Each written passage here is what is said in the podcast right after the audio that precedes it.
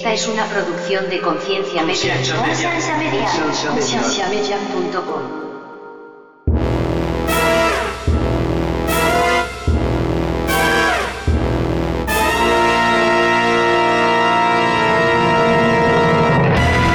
quiero remarcar eso, la importancia de la iglesia, que a veces como que criticamos mucho, ah, la iglesia no sirve para nada, la institución no sirve para nada. Sí sirve, la comunidad es lo que sirve. Que tristemente esté cubierta de un montón de cosas obsoletas, sí, pero no, no critiquemos ni tiremos a la basura la iglesia ni, las comunidades. Ayudemos a, a revolucionarlas, ayudemos a cambiarlas, a mejorarlas, pero no las tiremos de una. Bienvenidos al programa de Conciencia, un programa que tiene como meta crear conversación y promover la autoeducación en las personas, enfocándose en preguntas y temas que por años han sido ignorados y vetados, y trayendo opiniones educadas y respuestas modernas a ideas tradicionales y pasadas de tiempo. Conciencia es una organización centrada en la existencia de Dios y en la necesidad de que las personas tengan las herramientas necesarias para poder defender aquello en que ellos creen.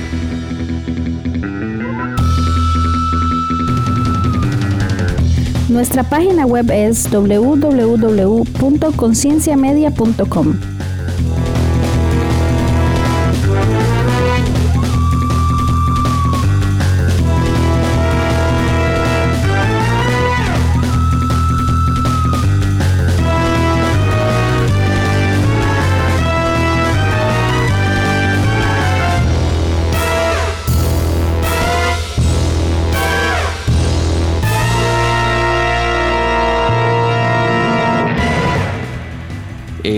si no vamos a hacer absolutamente nada con sinergia, entonces empezar a de vez en cuando tener los randoms aquí porque el formato me gusta mucho.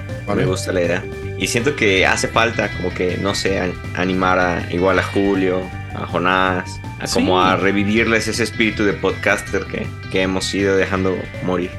Yo es que yo ya he intentado tantas veces, con, bueno, con Leo, eh, de revivir, pongámosle fecha, grabemos sinergia de nuevo, esto es un buen tema y siempre se nos ignoró, entonces ya así como que me da mucha pereza, pero... Sí, pues sí, sí pasa. Bienvenidos al podcast de conciencia una vez más. En este momento eh, estamos solamente los tres hosts oficiales. Recuerden que ya David y Rick son oficiales. Eh, si tenía algún tipo de queja, eh, si algo no les gusta, pueden escribirnos a info at eh, si hay mucho problema, podemos hacer una votación y podemos hacer una pelea tipo Coliseo Romano entre David y Rick, a ver si es que no quieren tres y quieren dos, a ver quién gana. Sería divertidísimo. Eh, ¿Cómo estás, David? Muy bien, muy bien. Pensando cuál será la estrategia en el Coliseo contra Rick. ¿Qué? ¿Cómo estás, Rick? O sea, al final de cuentas, a Andrés le encanta hacer pelear gente. Sí, sí, sí, sí, yo también vengo con ganas de pelear con Andrés. Es lo único que quiero decir para iniciar bien el episodio. Sí, pero en el Coliseo también se ocupa un poco más como de, pelea física, ¿verdad? Sangre. Podríamos dejar una parte que sea así más filosófica también. Eh, puñetazos filosóficos, pero ocupamos, ocuparíamos sangre, creo yo. Este, como tenemos rato no estar grabando Sinergia Random, y pues David y, Rick, eh, los dos. David, ¿usted estuvo oficialmente en Sinergia cuántos episodios? Uno. Ay, qué pecado. Integramos a David a Sinergia y solo se grabó uno y después.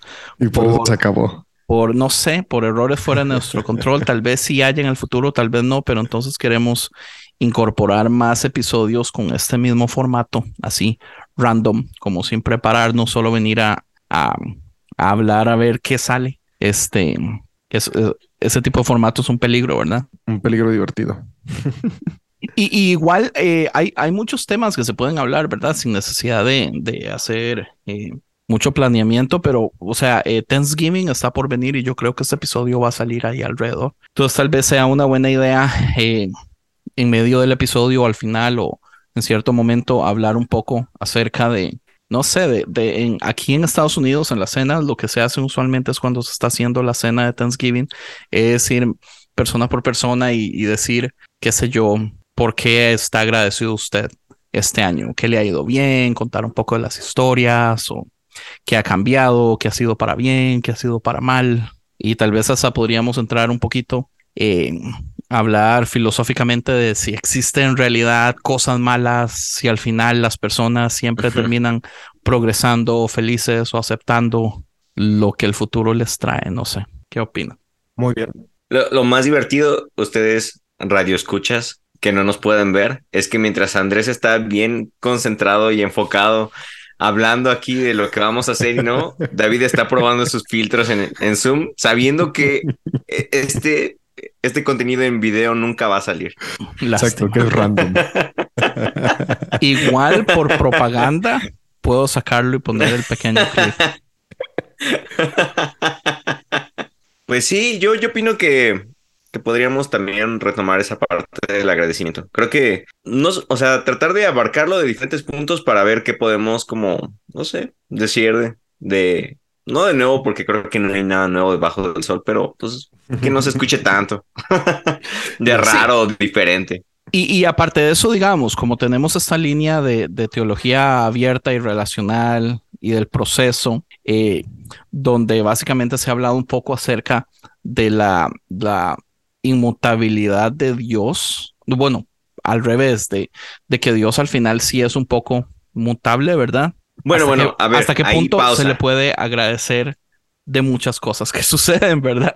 A ver, ya empezamos bien. Bueno, no sé si bien o mal, pero ahí yo me quedé con una duda de ustedes, porque en la segunda parte de, de teología de proceso, como que me dediqué más a escuchar para aprender y no hice tantas preguntas, pero ya no supe cuál es la postura de ustedes. Andrés, ¿cuál es? O sea, sin, bueno, como tú quieras, largo o corto, pero para ti, Dios no puede o puede, pero se reserva. Y la misma Yo pregunta para ti, creo, yo creo que el libro de Thomas J. Ort que se llama No, Dios no, no, no, no, puede. no el libro. Tú, man. tú. Sí, sí, sí. Eh, no, lo que pasa es que para mí es importante mencionar el libro, porque yo por mucho tiempo he tenido una idea eh, que trae límites a Dios, pero nunca he podido ponerlas en palabras. Y ese libro me ayudó a darle forma a esta idea que yo tenía. Entonces, después de leer el libro, yo puedo decir, mira, esto es lo que yo he pensado todo este tiempo. Po- Porque volvemos al punto más básico que fue uno de los primeros que usted peleó, Rick, que es el hecho de que si Dios puede, pero no lo hace, o solo escoge hacerlo a unas personas, para mí es muy difícil decir que Dios es bueno todo el tiempo. Eh. Pero si no puede, no porque se autolimita, sino porque no puede, porque en, el, el modo que crea ese universo, pues sí, es un autolímite, pero digamos, él no puede pasarlo. Es que creo que la diferencia de autolímite es donde él se da permiso de romper esas reglas de vez en cuando. Eh, yo lo que creo, como Thomas J. Ord, es que él no puede romper esas reglas. Eh, entonces, yo sí creo que no puede. Y me trae mucha paz entender que no pueda. Porque, digamos, eso hace que las cosas malas que pasan en este mundo no son necesariamente porque a Dios le valió madre, sino es porque él, estando presente con la persona que está sufriendo, lloró con la persona que está sufriendo, se dolió con la persona que está sufriendo, abrazó a la persona que está sufriendo, sabiendo que él no podía hacer nada, pero aún así no fue por, por, porque ignoró y porque estaba lejos, fue porque no puede y aún así estaba cerca. ¿Entiende? Hay una gran diferencia. Sí, sí, sí entiendo, pero tengo el mismo problema todavía. Pero bueno, está bien. Creo que, o sea, creo que ya entiendo tu punto. David, David. ¿tú qué dices? David, en ¿Por qué primer lugar, ni siquiera cree que existe Dios. Exacto, o sea, es que es que desde ahí, desde Di- Di- Dios puede, pues claro, de- Dios puede porque pues Dios somos todos. Cuando yo puedo hacer algo, puedo decir que Dios pudo. Cuando tú haces algo, Dios pudo. Cuando el universo está existiendo y haciendo cosas, Dios pudo. Ahora, referente a si hay un ser supremo eh, que pueda hacer algo a favor de la humanidad o lo creado, no creo que existe algo así. Entonces, por ahí yo puedo decir, Dios no puede porque no creo que hay un ente eh, externo que, esté de manera consciente actuando a favor de la humanidad. Sin embargo, podría decir Dios puede porque sí creo en esta energía universal no personal, no consciente, pero sí presente en todo, que es la que permite que todo suceda. Entonces, desde ahí podría decir Dios sí puede, pero únicamente a través de lo que los seres que existimos hacemos. eh, yo puedo pedir uh, un milagro, pero ese milagro siempre va a suceder a través de mis acciones y acciones de quienes me rodean. Hay un ejemplo que me gusta mucho es la multiplicación de los panes. Yo siempre digo cómo se multiplicó el pan, es que um, Jesús los levantó, y los penes. Levantó el cuando Jesús levantó el pan, gente que traía su pan pero no quería compartirlo, se movió a generosidad su corazón y decidió compartir. Después otras personas a su alrededor vieron que no solo Jesús estaba partiendo el pan, sino ya también otro al lado y decidieron también sacar ese pedacito de pan guardado que tal vez era solo para ellos y dijeron, ok, le comparto al de al lado. Y así, de entre toda la multitud, los que traían sacaron y todos pudieron comer. Y ese fue el milagro. Son los milagros en los que creo. Es donde yo puedo ver que podría decir Dios sí puede. ¿Por qué sí puede? Porque es esta energía pero que está únicamente limitada a nuestras decisiones. Y cuando yo decido amar, puedo crear milagros a mi alrededor, ¿no? O sea, yo puedo decir, ah, tengo una necesidad de provisión y, puedo orar, Dios, provéeme. Yo no creo que va a haber nadie moviendo los hilos, pero sí creo que a mi alrededor hay gente generosa que si conoce mi situación, va a decir, ah, mira, te apoyo con esto, te apoyo con esto otro. Ah, y también hay cosas místicas que no sé cómo, que de repente alguien de la nada llega, ya sentí darte esto. y eso creo que es nuestra energía humana, universal y, y sí, es, es, un tema muy interesante. Lo que pasa es que, alguien ahí. Yo creo que la pregunta de Rick eh, es buena porque trae a la luz, digamos, eh, inconsistencias que tal vez uno está queriendo aprender ciertas cosas, pero dentro de lo que uno está aprendiendo, de todas formas, hay ciertas inconsistencias a las que uno se aferra. Uno de los ejemplos que acaba de suceder, ah, bueno, me acaba de suceder a mí, fue que en octubre 20 eh, es el aniversario de cuando mi mamá se muere. Entonces, eh, mi esposa me manda un mensaje y me dice eh, si se acordaba que era hoy, ¿verdad? Y le digo, yo sí, por eso andaba medio tristón y me pone ella, oiga, y después de todo lo que usted ha leído y aprendido y entendido, ¿qué piensa usted del cielo ahora? Y yo me quedé como, fuck. Y yo le dije, yo, no sé. Y, y tuvimos una muy buena conversación. Dale, dale, Rick. No, no, no, es que en realidad solamente, pero no pierdas tu idea, porque no lo voy a perder, porque es cierto que es importante, sí. Sí, sí, sí. De hecho, justamente estaba yo dentro de lo que he estado leyendo, consumiendo y pensando y todo eso, me topé con un, con un físico, eh, me parece que es argentino, que se llama Sábato, Ernesto Sábato, si no mal recuerdo. Y este vato fue físico, pero un físico bien, o sea, de esos físicos que, que realmente aportaron algo a la, a la ciencia, o sea, que dejaron un, un legado, un patrimonio en la ciencia. Y este vato llega un momento, o sea, a pesar de ser un gran físico, llega un momento donde abandona las ciencias y se, vuelta, y se vuelca a la poesía y a la literatura. Y en una entrevista le preguntan a él como, o sea, ¿y, qué pasó, no? O sea, ¿por qué abandonaste las ciencias exactas, abandonaste lo empírico, lo tangible, lo, lo, lo seguro hasta cierto punto y lo cambiaste por, por la poesía, lo cambiaste por la literatura, que son cosas en donde se habla pues más como metafóricamente, metafísicamente y cosas así. Y él dice, es que al final de cuentas me, me di cuenta de que la ciencia no tenía nada para decir con respecto de mi angustia.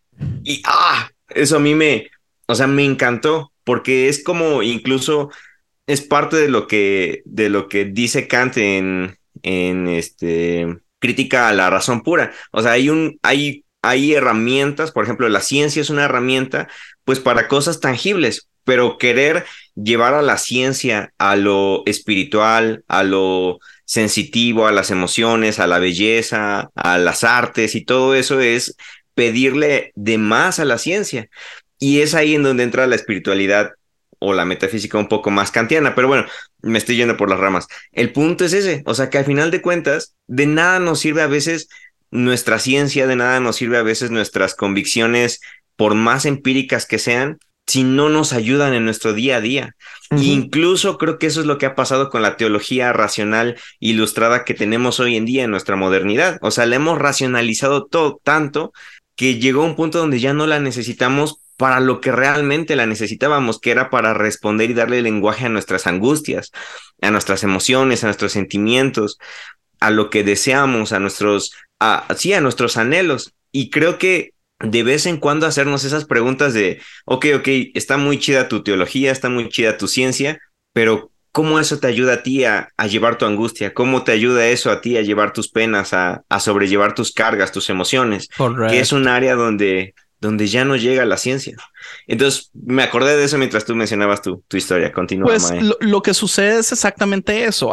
digamos, yo pensando en el asunto y teniendo esta, contra, eh, esta conversación, mi esposa y yo, yo llegué a la, a la conclusión, adentro de la conversación, que yo me doy permisos por conveniencia de creer cosas que ya no, o sea, racionalmente ya no calzan.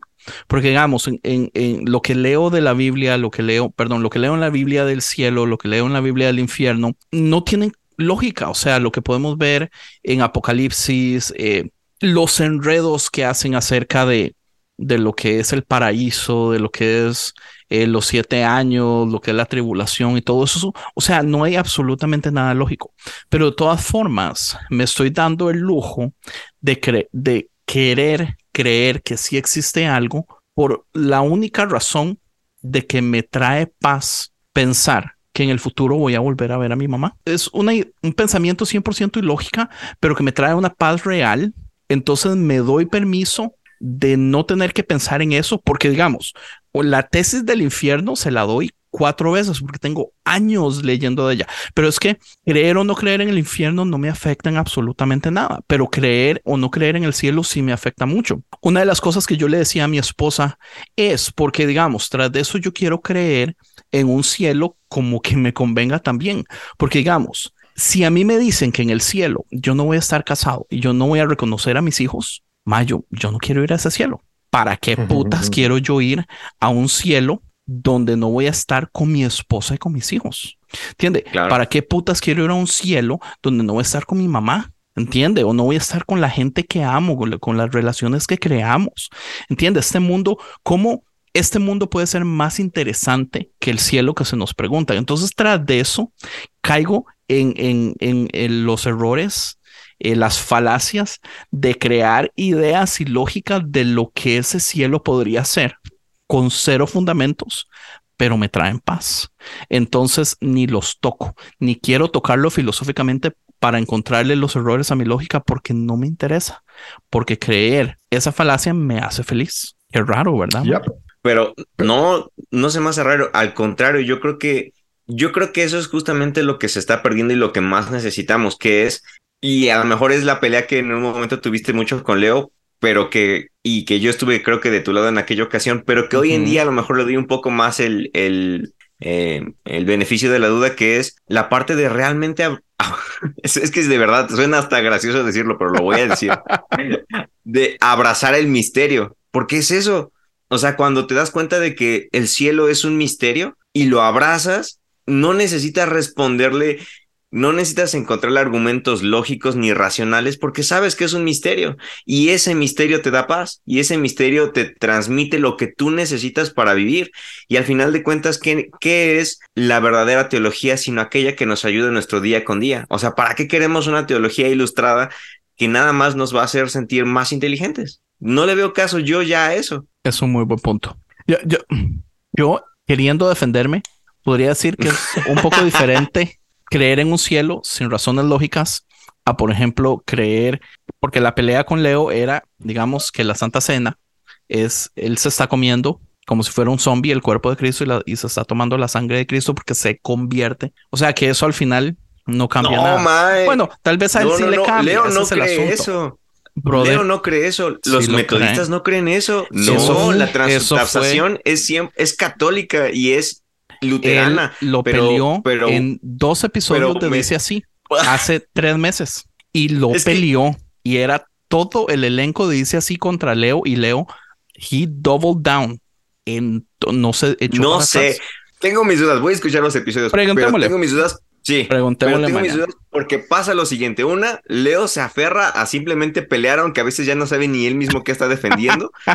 y otra, y otra, probablemente también Leo durante tanta pelea se perdió de lo que él quería defender, porque o a no ser que él no tenga esa convicción eh, wesleyana, pero en sí los metodistas no creen en la transubstanciación. Sí, siempre me cuesta trabajo pronunciarlo. Él dice que sí. O sea, ellos lo ven como un símbolo, como un símbolo que es el misterio, pero ya de que... No, no, sí, pero, pero por ejemplo, Leo sí dejó muy claro que no es un símbolo, que sí sucede algo durante la comunión, cosa que yo... Es el misterio que él dice. Y, y, es ahí extraño, ¿no? Porque a final de cuentas, cuando me entonces, ¿qué crees que es lo que pasa ahí? Pues creo que, creo que esta energía del todo está presente en la comunión, en este sacramento, en este ritual.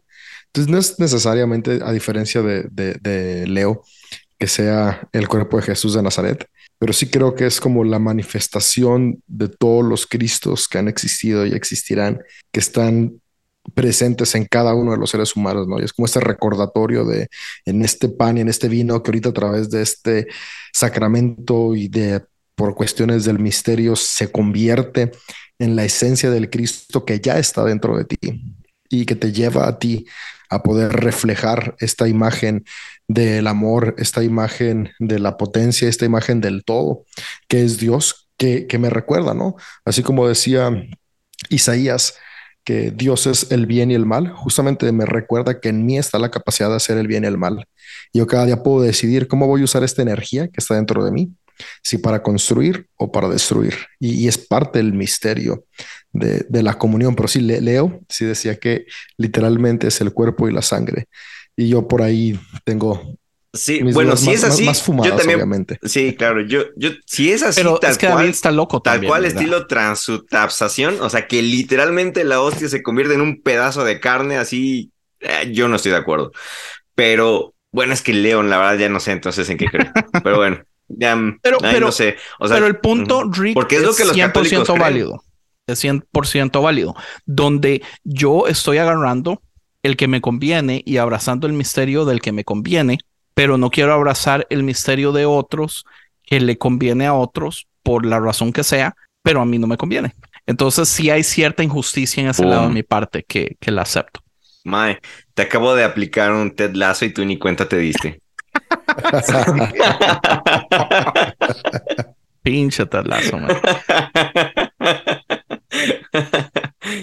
Pero nos estabas contando la historia de, del cielo que platicaste con tu esposa y entonces te diste cuenta de eso, de que hay partes que tú prefieres simplemente tener fe y creer, lo cual es válido. Pero mi pregunta es, ¿eso hace menos válida la fe de otros o menos válido cuando deciden es hacer ese tipo de cosas?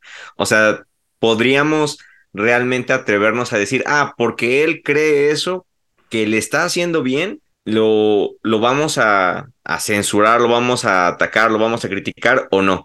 Porque, y ahí va cómo voy a conectar esto, porque quizás ahí iría la parte, la que también yo he debatido mucho contigo, Andrés, que es en la que tú dices que a veces no le damos la, la fe o la confianza a las personas de que tienen la madurez necesaria para abordar o tocar ciertos temas. Y que yo siempre te digo, pues es que hay temas que sí van a depender mucho de la gente y del momento de la gente que está atravesando. Y a veces como que nuestro afán de llegar y decir, no, no, no, lo que estás diciendo, pensando, creyendo está mal, vamos a, entre muchas comillas, a deconstruirlo para mostrarte nuevas opciones, a lo mejor no siempre es la mejor idea. ¿Qué opinan de eso? Eh, creo que una gran diferencia en este asunto es el hecho de que yo sé que yo estoy tomando la decisión de creer con cero argumentos algo porque me hace bien. Y tal vez la diferencia aquí es que mucha gente cree porque está seguro que está en la razón. Eh, digamos como la, conversación con Leo, en, en, este caso para Leo no es simple y sencillamente el misterio, es que él sabe y está completamente seguro que sucede. Pero digamos, eh, en cierto modo, yo no sé si va a suceder, ¿entiendes? Es una esperanza vacía con cero fundamento, donde, o sea, para mí si tiene lógica, tiene que ser de este modo. Y aún así la misma Biblia, del modo que lo explica, no tiene lógica. Entonces yo tengo que crear mi modo más bonito, pero yo soy 100% consciente de lo que estoy haciendo y del mal que estoy haciendo. Entonces, o sea, cuando la gente se aferra a ideas erróneas, pero ellos no saben que están erróneas o no aceptan que están tomando una decisión personal de creer en algo que no tiene fundamento, creo que ahí es donde yo fácilmente puedo ir y pelearles.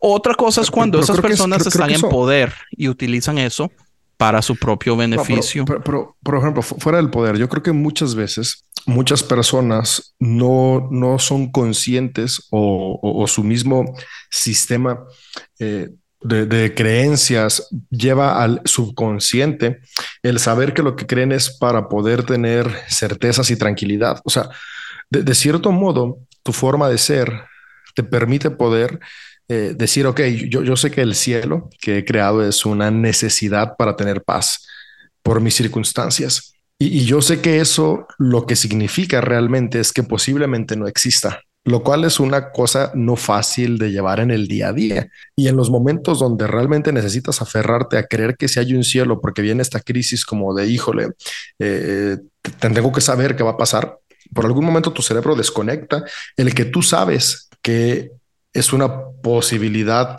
no real, pero necesaria, que es lo que se llaman realidades imaginarias. Entonces, muchas personas desconectan esta parte de manera subconsciente justamente como una herramienta de supervivencia, porque lo necesitan para sobrevivir. E, en la pandemia, y creo que ya les he contado a ustedes, yo me di cuenta de como la importancia que tiene la organización religiosa en la vida social de las personas.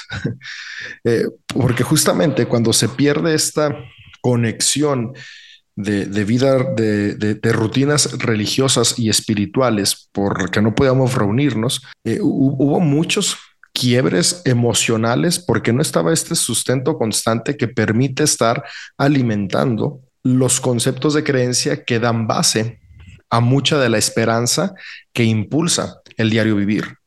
Entonces, yo, creo que que es parte importante también reconocer y saber que, Pero, para algunas personas eh, eso es lo necesario y es donde yo he aprendido a administrar mi lenguaje de búsqueda de deconstruir a todos, ¿no? o sea, como que hubo un momento de todos tienen que y después entendí, no, no, no, los que quieran, aquí está esta información, está este contenido, el que no quiera está muy bien porque al final de cuentas eh, la espiritualidad y las creencias son las herramientas que cada uno vamos necesitando. Eh, a principios de este año, leí un libro, ah, ¿cómo se llama? Ahorita, trato de acordarme cómo se llama, pero, pero una de las historias que me llamó la atención es que ah, alguien le escribe al autor y le dice, ah, te escribo este correo para decirte que voy a dejar de consumir tu contenido. Ya no voy a leer tus libros, ya no voy a escuchar tus podcasts, ya no voy a seguirte, porque a mi hijo le detectaron cáncer. Y como a mi hijo le detectaron cáncer, yo ahora necesito cambiar mis perspectivas y he decidido regresar a creer en un Dios intervencionista, he decidido regresar a creer todo lo que tú alimentas ah, como a, no creer más, a, que, ya no, a que ya no existe más. Por lo tanto, aunque hace tiempo estaba muy de acuerdo con todo lo que tú dices, en las circunstancias actuales de mi vida no puedo estar de acuerdo. Y le dice, ya no más, no, no te voy a seguir leyendo. Y eso es algo que, que me hizo mucho clic con cómo es la espiritualidad, ¿no? O sea, al final de cuentas, eh, me hizo pensar mucho en, mis procesos de deconstrucción, ¿no? Porque yo ahora creo lo que creo? Porque creer lo otro estaba siendo tóxico. Y, yo siempre digo, no sé, no sé si en 5, 10, 15 años necesite creer diferente, pero yo hoy creo lo que es necesario para poder avanzar de la manera más sana posible. Por eso yo me di cuenta que ahorita lo que yo necesito es darme cuenta de la responsabilidad de mis acciones de la capacidad que yo tengo para avanzar, para, para crecer, dejar de estar esperando que alguien más venga y haga por mí y yo empezar a hacer, dejar de esperar que alguien más venga y cambie el mundo y yo empezar a cambiarlo desde mi realidad, dejar de esperar que alguien venga y me bendiga y comenzar a producir la abundancia que necesito, que está dentro de mí esa capacidad.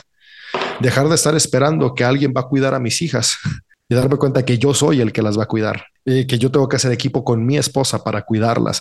Entonces, son, realidades y certezas que se fueron formando en mi mente por mis necesidades actuales. Yo platicaba con mi papá el otro día, nos fuimos a, una conferencia de pastores y andábamos juntos. Es un viaje como de dos horas y media en carretera para llegar a, la, sede del lugar. Y, tuvimos una plática Eso seguro se puso buenísimo. Ah, claro, muy, muy bueno. Ah, y, y, en la plática que íbamos teniendo mi papá y yo, eh, íbamos, íbamos conversando y él iba diciéndome, ¿no? Como, él de manera que él decía, dice, yo decido aferrarme a esta creencia porque es lo que necesito. O sea, yo, no sé si, si estoy viviendo en negación, yo no sé si estoy viviendo en automático, pero, pero lo que sí sé es que esto a mí me da la esperanza que necesito cada día para seguir avanzando. Y yo lo que le dije, le dije, qué bueno, de eso se trata. O sea, yo, yo no puedo ir en contra de lo que a ti te da la esperanza y la expectativa de avanzar.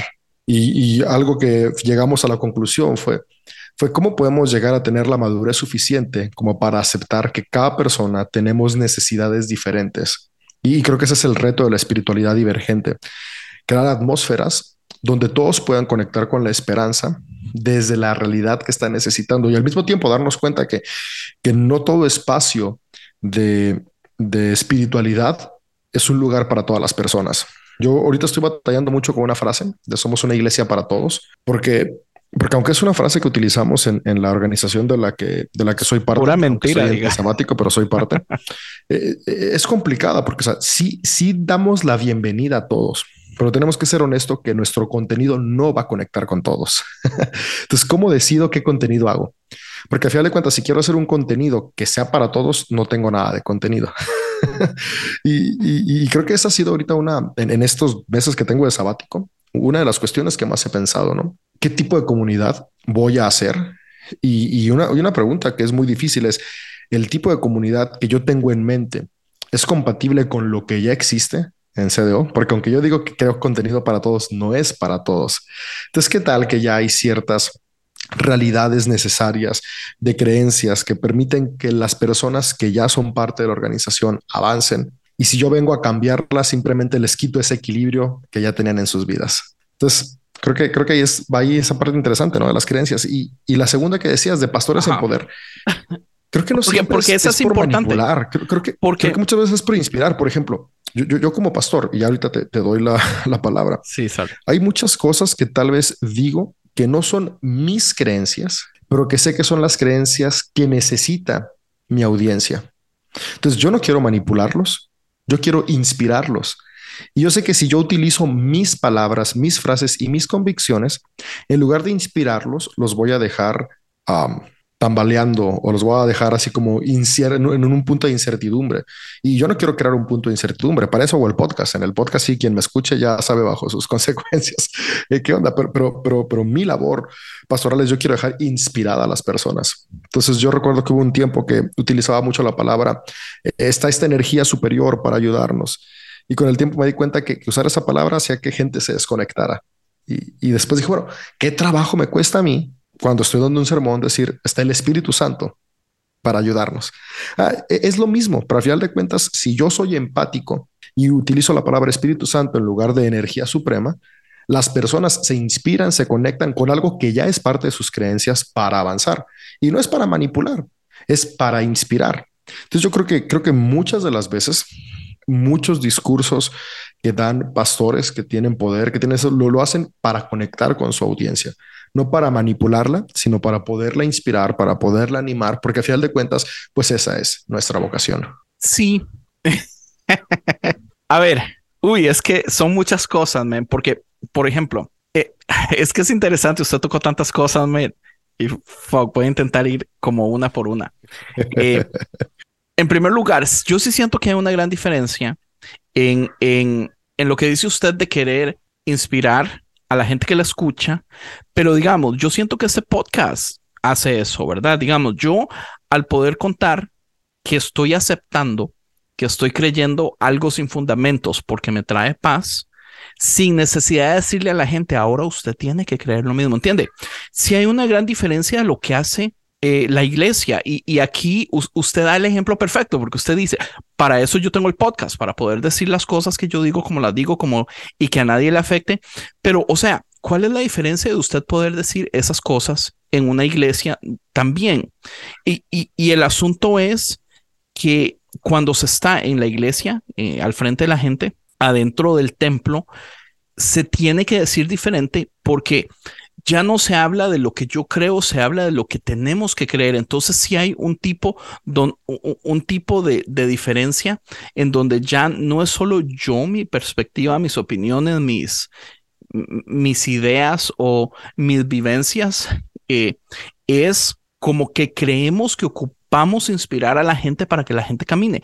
Y yo no sé si yo creo eso, porque sí es cierto lo que usted dice, David. Hay gente que pierde eso para conectar, pero por otro lado, muchísimas personas cuando se viene la pandemia se dan cuenta que la iglesia nunca les era necesaria y que su espiritualidad yendo a la iglesia o no, no cambió. Es más, muchísimas personas, mi esposa incluida, eh, se dieron cuenta que el no ir a la iglesia, pero invertir más tiempo en semana leyendo libros, escuchando podcasts, hacía que tuviera una conexión más fuerte con el Eterno, algo que ni siquiera había experimentado antes. Mi esposa decía, un año sin, sin ir a la iglesia, pero tomándome el tiempo de leer libros, escuchar podcasts, he crecido más espiritualmente que toda mi vida yendo a la iglesia los domingos por una prega. Entonces, no sé si hay una gran diferencia en el asunto donde yo puedo decir, yo creo esto, pero yo lo creo y me doy el permiso de saber que lo creo sin fundamentos porque no hay modo de probarlo y soy claro y honesto a yo creo esto y usted lo tiene que creer y usted le tiene que predicar a los otros que lo tienen que creer y tenemos que traer a la gente a la iglesia y predicarle lo mismo y, que los fundamentos, muchas de las cosas que eso nos enseñan están en el mismo aire que el, que el modo que yo quiero creer del cielo, cero fundamentos. Y, es que, es que, es que, es que al final de cuentas, si somos muy honestos, todas las creencias que tienen que ver con la espiritualidad, pues están en el aire. Por eso, por eso se le llaman experiencias místicas, experiencias de misterio, porque no hay ninguna sola cuestión espiritual que sea basada en certezas. Deja de ser esta cuestión espiritual. Por eso, por eso tiene que ver mucho lo experiencial. Y, y al final de cuentas, creo que no es tanto decir tienen que creer esto, sino poder encontrar la forma de qué es lo que todos creemos en común sobre lo que podemos avanzar. Por ejemplo, algo que yo me doy cuenta, y, también digo, ¿por qué, porque en, la, en, la, reunión de iglesia no digo cosas que digo en el podcast? Eh, no, no, no, por, no por temor, sino porque creo que cada espacio tiene su cuestión. Por ejemplo, en, la reunión de iglesia estoy en un punto de inspirar a una audiencia con diversidad de pensamiento, ¿no? Ahí en, la reunión hay mucha gente que, que escuchó, por ejemplo, bueno, no mucha, algunas personas que escucharon el episodio que saqué con Misa de Cristiano Ateo y me escribieron, oye, no manches, eh, qué chida etiqueta porque por fin podemos conectar con, con lo que creemos y no llevamos cómo, cómo conectarlo. Y así que platican conmigo de repente, me mandan mensajes, nos vemos en, en CDO.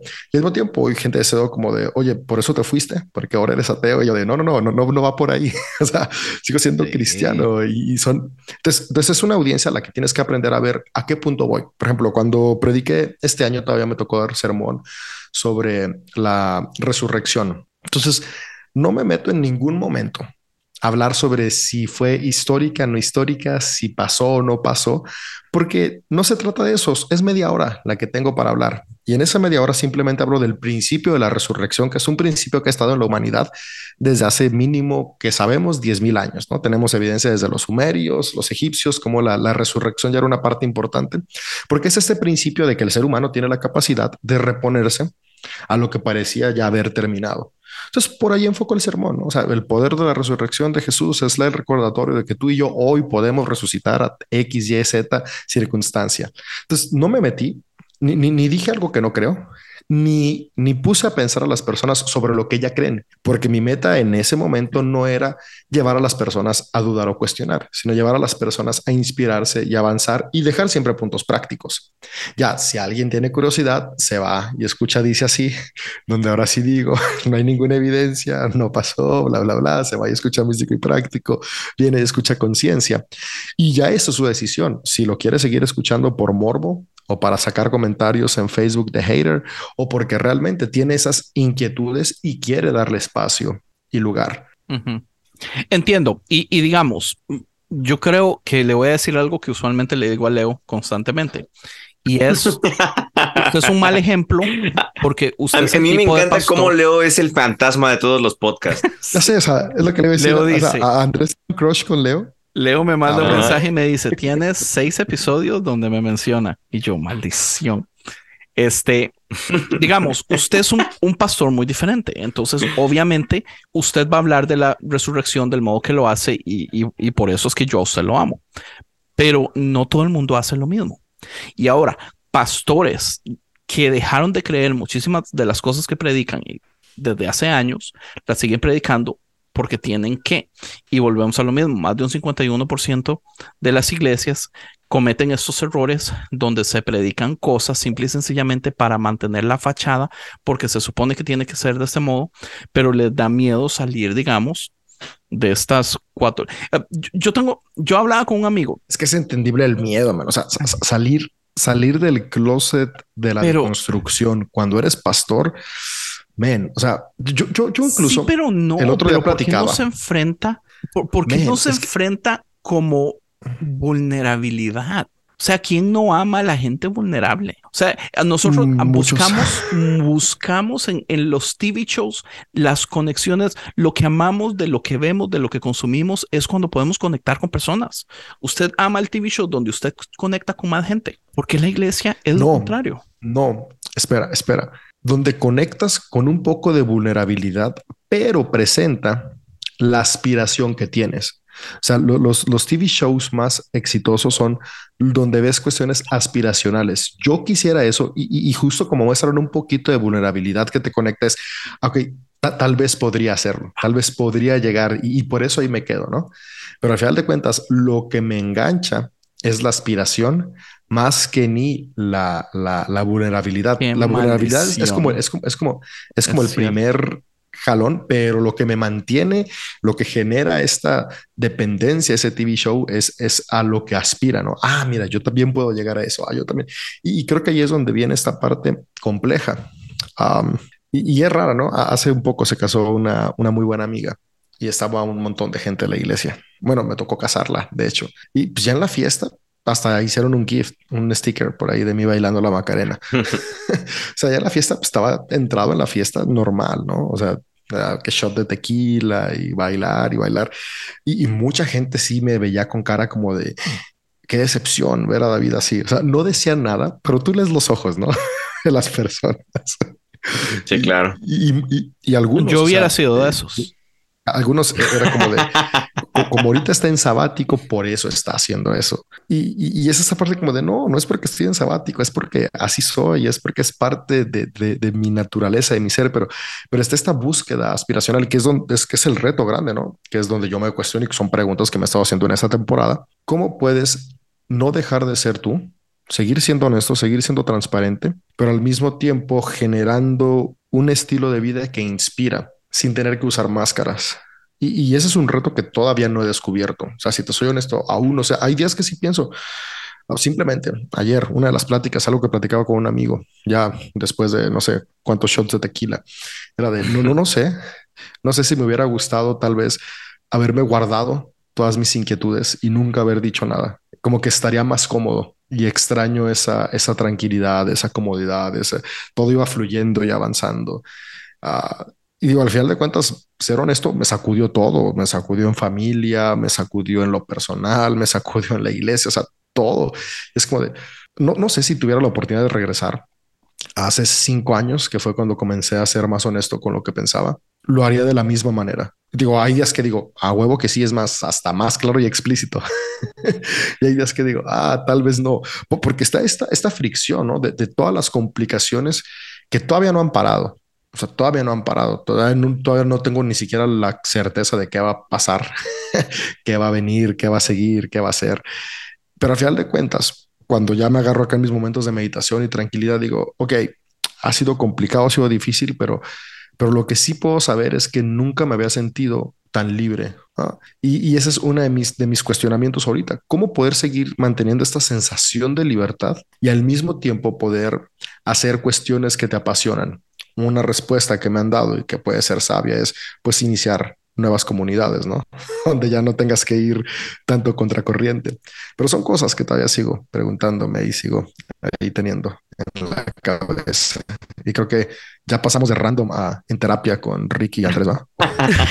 yo, yo ahí lo que, lo que pienso, lo que se viene a la mente con todo eso, porque, porque de hecho, o sea, curiosamente creo que lo que estás ahorita platicando, David, creo que es un sentimiento que al final de cuentas está ayudando a muchas personas que nos puedan estar escuchando a conectar con tu vulnerabilidad y al mismo tiempo aspirar a saber que se puede encontrar paz después de eso, ¿no? A pesar de las dudas.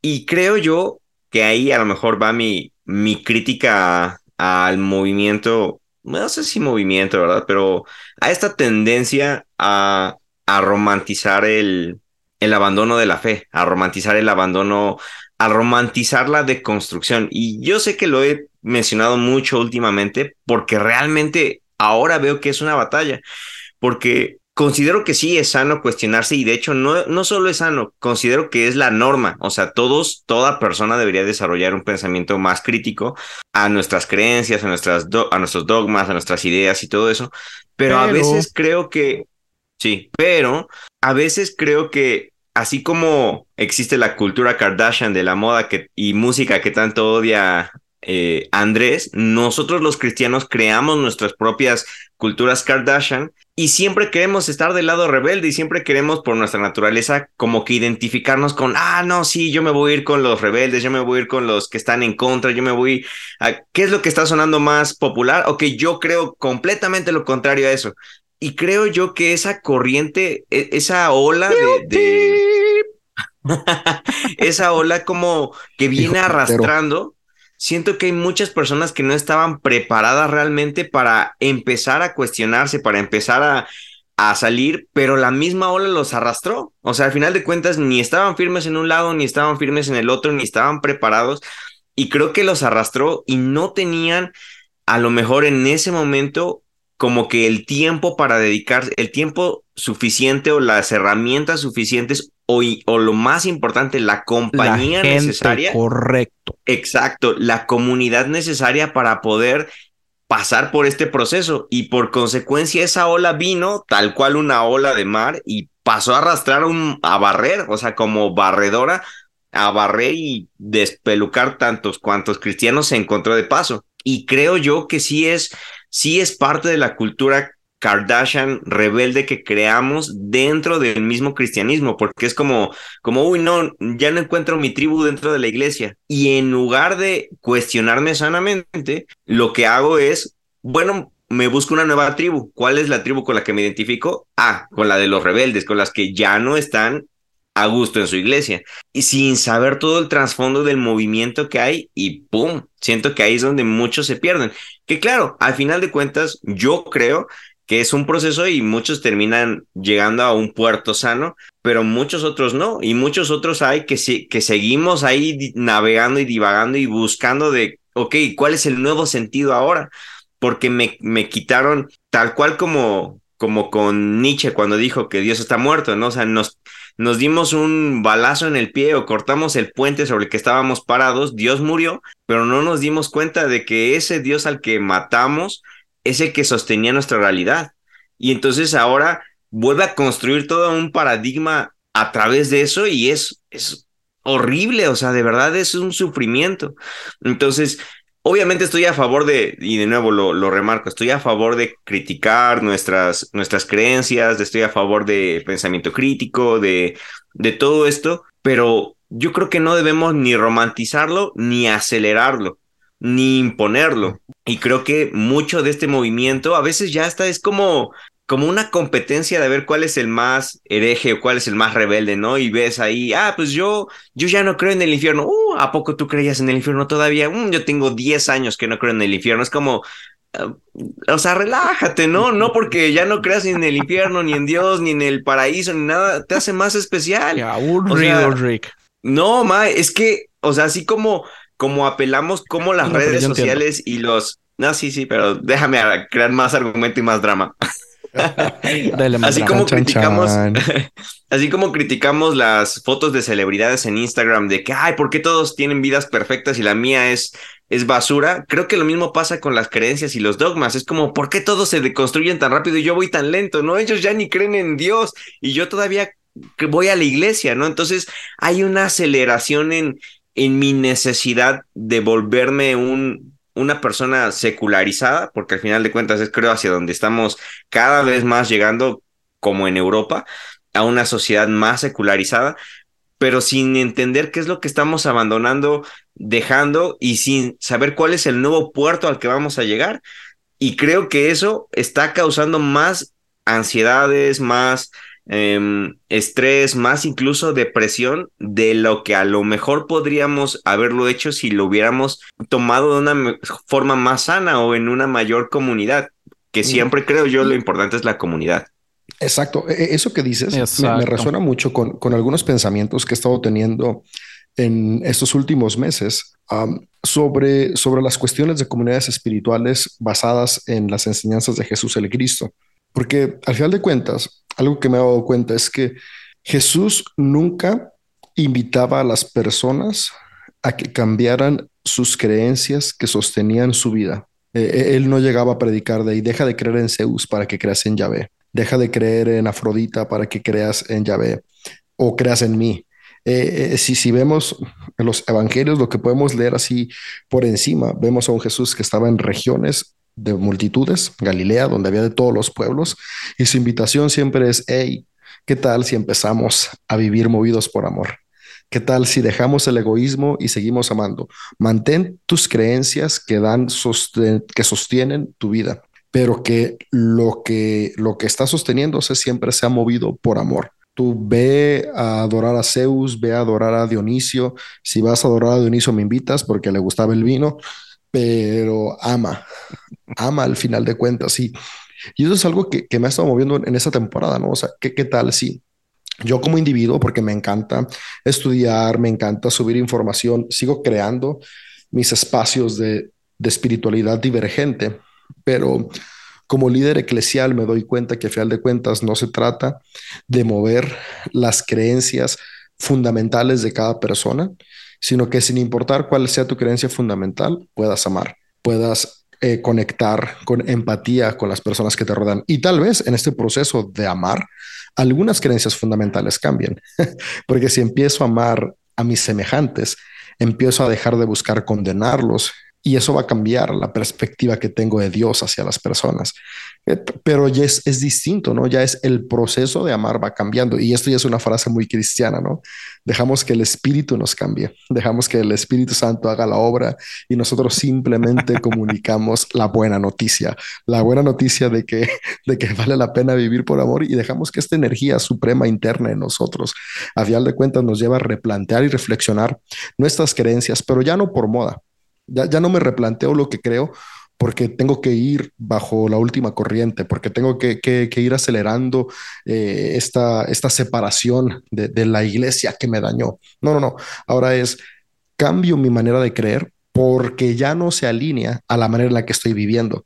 Porque he estado amando durante tres, cuatro meses, tres años, cuatro años y me doy cuenta que ahora necesito unas creencias diferentes pero ya no es por seguir una corriente, sino porque yo he estado cambiando. Ahora mi experiencia es diferente. Yo creo que si nuestras creencias seguían por nuestra experiencia en lugar de por lo que escuchamos, será muy distinto. Y yo, yo, es lo que he experimentado, ¿no? O sea, yo, yo todo lo que he creído ha sido un proceso de 12 años, ¿no? Incluso podría decir de toda la vida, un proceso de toda la vida donde he ido cambiando de pensar porque han ido cambiando mis experiencias, mis formas de vida. Y aunque sí ha habido tropezones bien intensos, creo que todos los he superado porque han estado basados en mi experiencia. Por lo contrario, tengo algunos conocidos que digo, híjole, tal vez me aceleré en platicar tantas cosas. Así en los círculos de, reunión de más íntimos, que, al final de cuentas fue como de, ah, yo tampoco ya no creo nada, pero su experiencia no había cambiado y fue complicado. Entonces, ah, Qué, buen random tema. ya, ya, ya hasta se me antojó ir por una cervecita o prender un cigarrito. yo, yo siento que, digamos, eh, Rick tiene razón en, en, querer llegar a la comunidad. Y tal vez una de mis peleas todo este tiempo. Sí, sí, sí. Y no, no, no espero porque tiene toda la razón. Yo lo que quiero es recalcar que una de mis críticas más grandes es que la iglesia se ha convertido en un centro que está diseñado para usted ir a escuchar una palabra y no para usted ir y tener comunidad. Y yo siento que eso es uno de los problemas más grandes que ha hecho que este proceso de construcción, que sí es un proceso acelerado, que es un proceso atractivo, que las personas que se sienten no 100% conectadas con lo que la institución es, les llama la atención ese tipo de cosas, especialmente gente que tiene... Eh, criterio, eh, su, su, su, mentalidad de hacer preguntas más desarrollado que otras personas. Pero si la iglesia estuviera fomentando desde hace tiempo la comunidad en general y adentro de todo el proceso crear comunidades especialmente diseñadas para llevar de la mano a personas en deconstrucción, las cosas serían súper diferentes. Pero tenemos el asunto de que a, la iglesia le tiene pánico a la deconstrucción. Yo tengo un amigo de Costa Rica, pastor, que él me mandó, eh, somos fan de la misma música y una de nuestras bandas favoritas del año 2000 sacó un disco nuevo, acaba de salir y sus canciones son 100% de construcción, o sea, los chavalos están bravísimos con la iglesia. Y yo le dije a mi amigo, eh, Mae, usted sí escuchó las letras, ¿verdad? Porque yo no sé por qué le está gustando tanto si esto es 100% de construcción. Y él dice, sí, yo sé, seguro ha sufrido mucho con la iglesia, a mí es que la deconstrucción no me hace clic. Y le digo yo, pero ¿por qué? Y me dice, es que no me hace clic. Y yo, pero es que eso no es una respuesta, explíqueme por qué. ¿No será que por su posición de poder, usted ser pastor, le es extremadamente inconveniente que la gente deconstruya. Y tal vez su posición usted ni siquiera darle quiere, ni siquiera quiere darle el valor o el peso o la importancia que tiene por, por esa inconveniencia que le trae a su posición. Entonces, por supuesto, o sea, por supuesto que se le va a ver mal, por supuesto que se va a hablar mal de él, por supuesto que lo primero a los humanos, a lo primero que le prohíben es lo que más quieren. Entonces, en el momento que pastores famosos empiezan a hablar mal de construcción, pues nos están haciendo una super propaganda, men. Y podcasts como estos empiezan a crecer montones. Pero el asunto es, no debería ser la de construcción. Estamos creciendo. Sí, el, asunto es cómo podemos hacer mejores comunidades de este tipo de cosas. Entonces, digamos, conciencia tiene eh, comunidad conciencia. Eh, conciencia ayudó a crear el, grupo de eh, en deconstrucción y son comunidades de diferentes lugares, pero bueno, yo le comentaba a David y a los grupos de Dice Así y yo les decía, ¿por qué Dice Así? No hacemos algo parecido a una iglesia del mismo modo, digamos que lo está haciendo César Soto, que la gente se conecta a todo el mundo y se da una palabra, pero no tiene que ser una palabra prédica específicamente, pueden ser tipo paneles temáticos donde hay tres personas hablando, que es más atractivo que una persona predicando, más interactuado. No, no sé. si soy yo el que predica. Correcto, ¿verdad? Pues ya hagamos conciencia en vivo entonces. Conciencia Church. No, pero, es que lo vacilón es esto. O sea, ¿Cómo podemos mejorar nosotros este proceso? Porque personas están entrando en este proceso. Nosotros recibimos demasiados mensajes, digamos, en redes sociales y yo sé que David y Rick no usualmente no han contestado y yo pienso que tal vez sería buena idea darles acceso eh, a la página de conciencia también para que empiecen a relacionarse con personas. No sé si les llamaría la atención pero nos escriben mucho, nos hablan preguntas, me estoy leyendo este libro, cómo me ha cambiado la vida, ah, ando frustrado con mi iglesia, cosas así. Y, y, brother, yo le contesto a todos, ¿entiendes? Yo saco tiempo para hablar con todos. Ma, es que eres un pastor. pero pues por eso ya anda diciendo que Conciencia Church, o sea, ya, ya pasó de comunidad conciencia a reconocer. No, no, o sea, era una broma, porque la una idea, institución, por la cierto. idea salió con, con, dice así, como se podría hacer algo así con dice así. Pero el asunto es eso. Yo también sería el pastor. No, cambia, nada más cambia el nombre. En lugar de Conciencia Church, dice así Church y sigue siendo el apóstol. Sigue siendo la misma madre. Este ya, ya, ya plantó dos iglesias en menos de cinco minutos.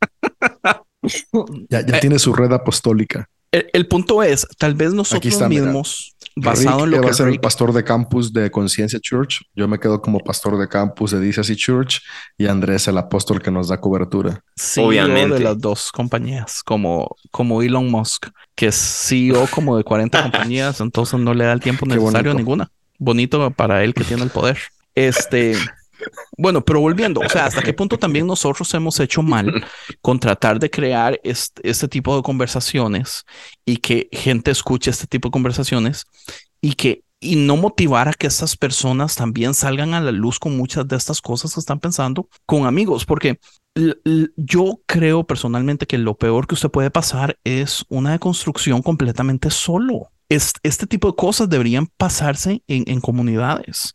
Yo tuve la suerte de tener dos amigos y con ellos empezamos conciencia, David y, Frank, y después se nos adhirió Tony. Entonces yo nunca estuve solo. Cuando mi esposa entra en ese proceso, pues yo ya estaba con medio camino caminado, entonces ella no pasó sola. Y esos han sido procesos bonitos. Pero digamos, podemos irnos a, a, uno de los ejemplos más extremos. Y yo tengo un episodio con Isaac Mendoza, que es 100% acerca del proceso de construcción. El proceso de construcción nos quebró a Isaac Mendoza. lo quebró completamente. Ahora, Isaac Mendoza está haciendo un podcast de ateo, que les voy a dejar el link para que lo escuchen, pero él ya perdió todo. Dale. Okay. adiós. ahí hay un punto, algo que quizás podríamos hacer notar. Isaac siempre estuvo en comunidad. Isaac estuvo rodeado de personas deconstruidas y avanzadas en la deconstrucción.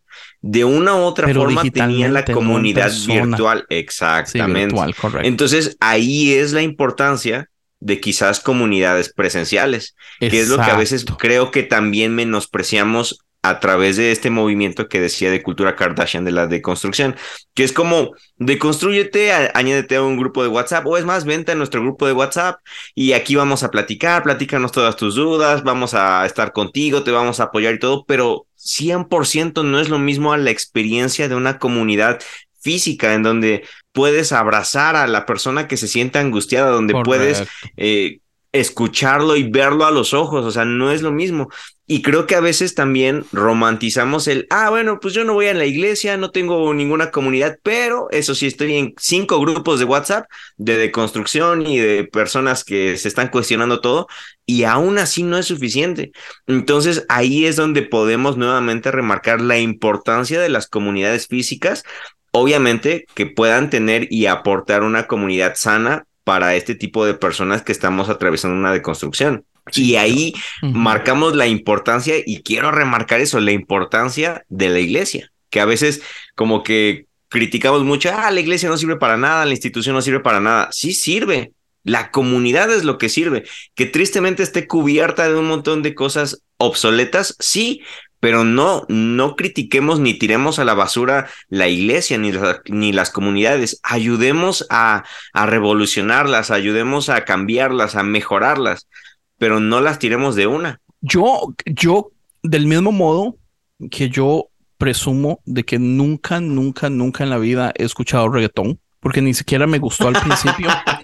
y del mismo modo que yo presumo que nunca, nunca, nunca en mi vida he visto ni un solo episodio de las Kardashians. Yo creo que yo siempre desde el principio he promovido la comunidad en general.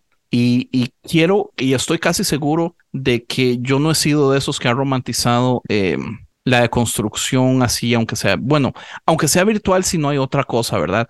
Pero es que, man, usted ocupa, usted ocupa gente con usted. Eh, o, sea, tú siempre has dicho, ¿no? Vas, tú vas a la iglesia. Pues sí, yo, yo, solo dejé de ir a la iglesia en, en tiempo de pandemia. Eh, y yo sí fue uno de los que estuve casi un año. Mi comunidad era pura virtual, pero pero sí, no, no llena del mismo modo jamás. No, no es ni siquiera como, como predicador es lo mismo predicarle una cámara que predicarle una audiencia. No, no es lo mismo.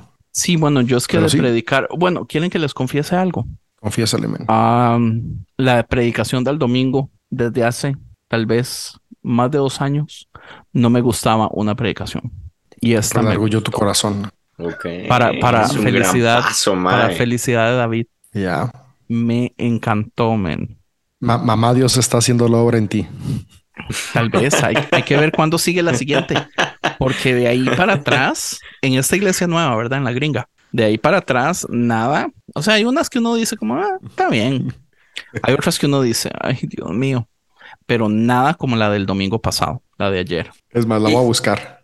Y, y sabes que es algo también como curioso, como que podríamos meter al tema. Estaba yo pensando, y aquí la verdad aún no he terminado de atar mis cabos ni llegado a conclusiones, pero es un pensamiento que tengo. Entonces lo voy a poner en la mesa y a ver qué sale, ¿va? Voy a tratar de tener como cuidado con lo que voy a decir para que no suene tan tan raro, pero bueno, estaba yo pensando. Esto es conciencia, no el búnker, así que sin pena. No, no, no, pero bueno, más que nada para que se entienda mi idea y no se ah, malentienda. Listo, listo, listo. Ok. estaba yo pensando a través de todo esto que, que he estado meditando, que es como es que es, raro, ¿no? Porque empezamos racionalizando y, viviendo una ilustración de nuestra fe. Luego a mí me pasó que esto me llevó a la nada y ahora y luego para medio rescatar y, no volverme completamente ateo me volví más como, eh, no sé, como agnóstico y entre agnóstico luego gnóstico y así un montón de cosas. Y ahorita estoy como en una parte en donde estoy encontrándome nuevamente con una espiritualidad que se vive, que no solamente se piensa, que no solamente se racionaliza, sino que es de la vida, que es de la experiencia precisamente. Venía yo a pensar y a recordar que quizás algo que hacía bien, y, y aquí es donde ojalá entiendan lo que estoy tratando de decir, quizás algo que hacía o incluso a lo mejor aún hace bien parte de, la, de las iglesias pentecostales es que se enfocaban en la experiencia de uno. O sea, pero las no las carismáticas, no las relevantes de nueva ola y eso, sino las pentecostales más, más pentecostales, a las que les las más locas. podemos tirar, sí, a las que les podemos tirar como más hate desde el racionalismo, ¿no? De que, ay, no, pura faramaya y, y puro, este, neurosis y, Sí, todas esas cosas que decimos, no, y ya racionalmente las criticamos y las ultracensuramos.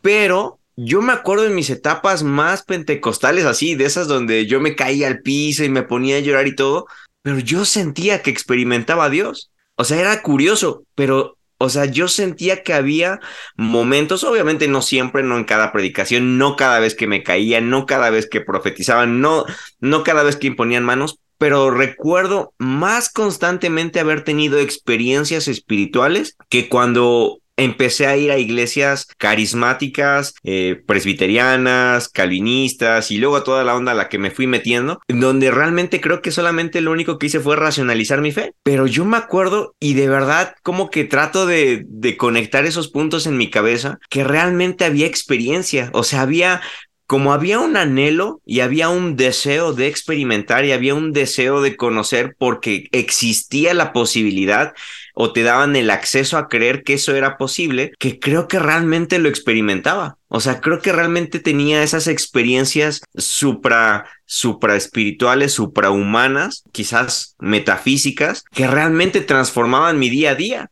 porque era como, ayer tuve un encuentro con Dios, ayer yo experimenté a Dios. A lo mejor, de nuevo, hoy en día lo podemos explicar de un montón de formas racionales, pero la experiencia está ahí y la experiencia nunca se va a poder racionalizar.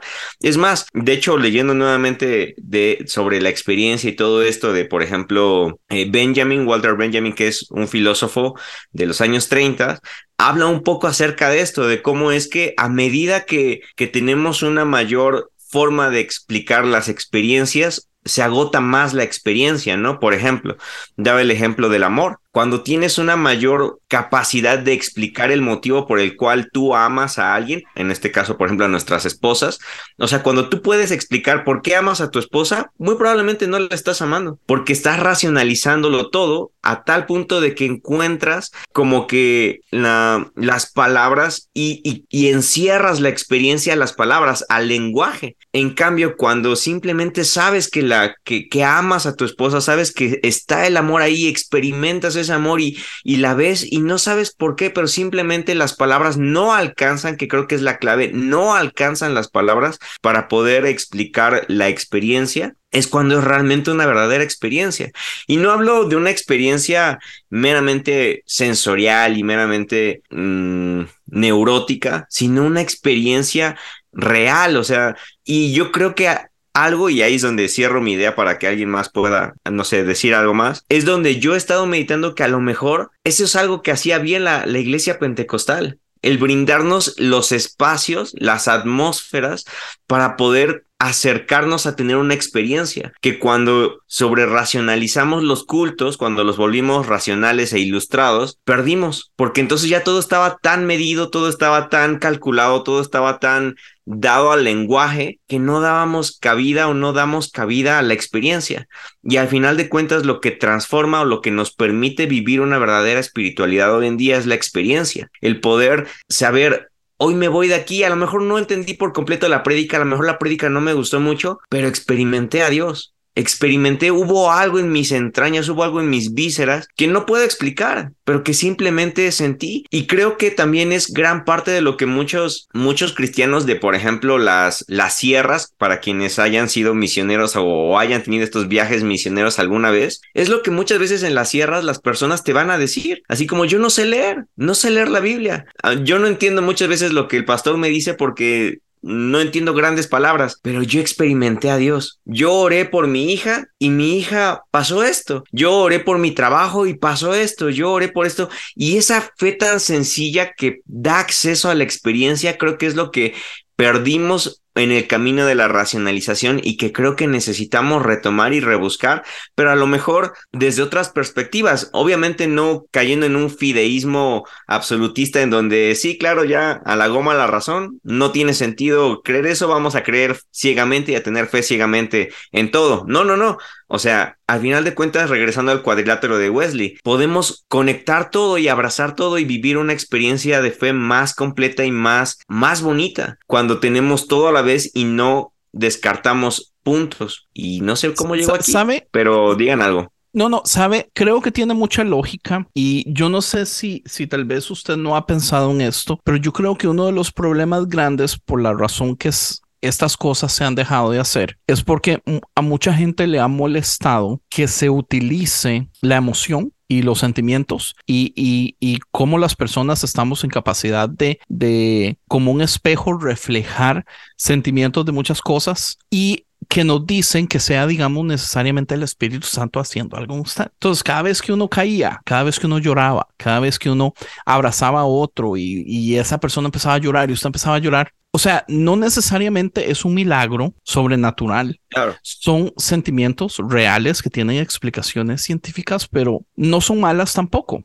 Entonces, tal vez lo que yo siento que ha sucedido es que en, este raciocinio que la iglesia más nueva ha, abrazado, eh, han tirado a un lado las reacciones emocionales porque se abusaron en otras circunstancias, pero eso es lo que no ha servido, porque de todas formas eh, eh, esas emociones son importantes. Entonces, sí, ahí está Dios, pero también Dios está en el silencio donde no sentimos nada, ¿verdad? Y también Dios está cuando estamos sentados en el inodoro, en el teléfono. Entonces, o sea, no es que Dios está solamente cuando estamos abrazados llorando, Dios está en todo, pero sí esa emoción para la comunidad es extremadamente importante porque es lo que nos unifica.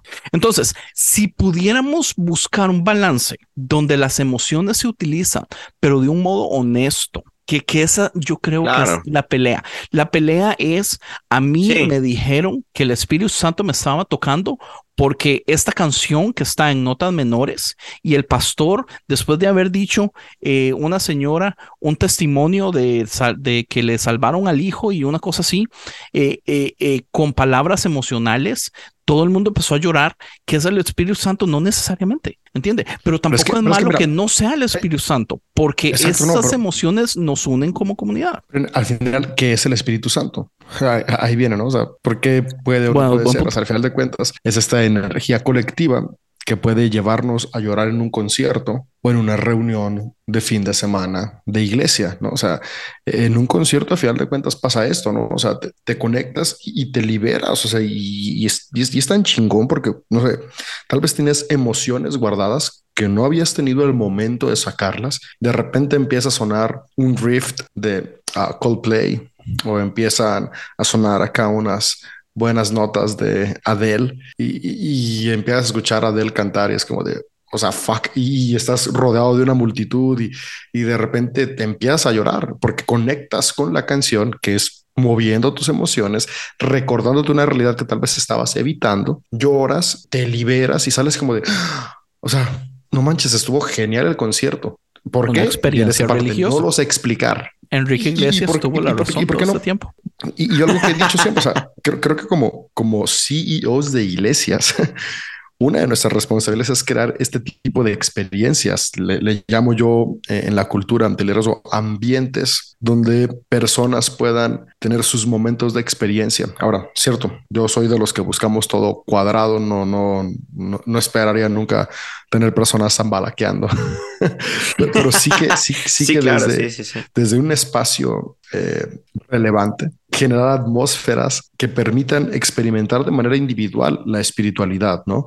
Una canción que, que conecta siempre, siempre cuando van a sacar canciones nuevas o algo, busco que sean, le digo al equipo, o sea, que sean canciones que hablen de nuestra realidad, que, que sean canciones que pueden identificarse con lo que cada uno vivimos como seres humanos. O sea, no, no queremos algo que, simplemente suene bonito, sino algo que conecte. Eh, a, los del audio les digo, necesito que los, que los buffers, que, que, que, los graves estén, estén bien presentes, ¿no? Para, para que se sientan esas hormiguitas en el estómago y, y que la iluminación, o sea, cada cuestión cuenta porque permite justamente que nuestras sensaciones comiencen a despertar y nos lleva a experimentar de acuerdo a lo que necesitamos cada día, lo que cada uno ocupa y necesita. Claro, es que sí, o sea, creo yo que ahí es donde mi propuesta iría a, o sea, no nos vayamos al extremo de, de, de nuevo como las reuniones esas de cuatro horas ultra pentecostales donde la predicación dura dos horas y tres horas bailando y todo eso, porque también llega un momento donde ya no es necesario, es cansado, ¿no? Pero tampoco irnos al extremo 100% cuadrado donde no hay espacio para nada. Creo yo que es más, a lo mejor las reuniones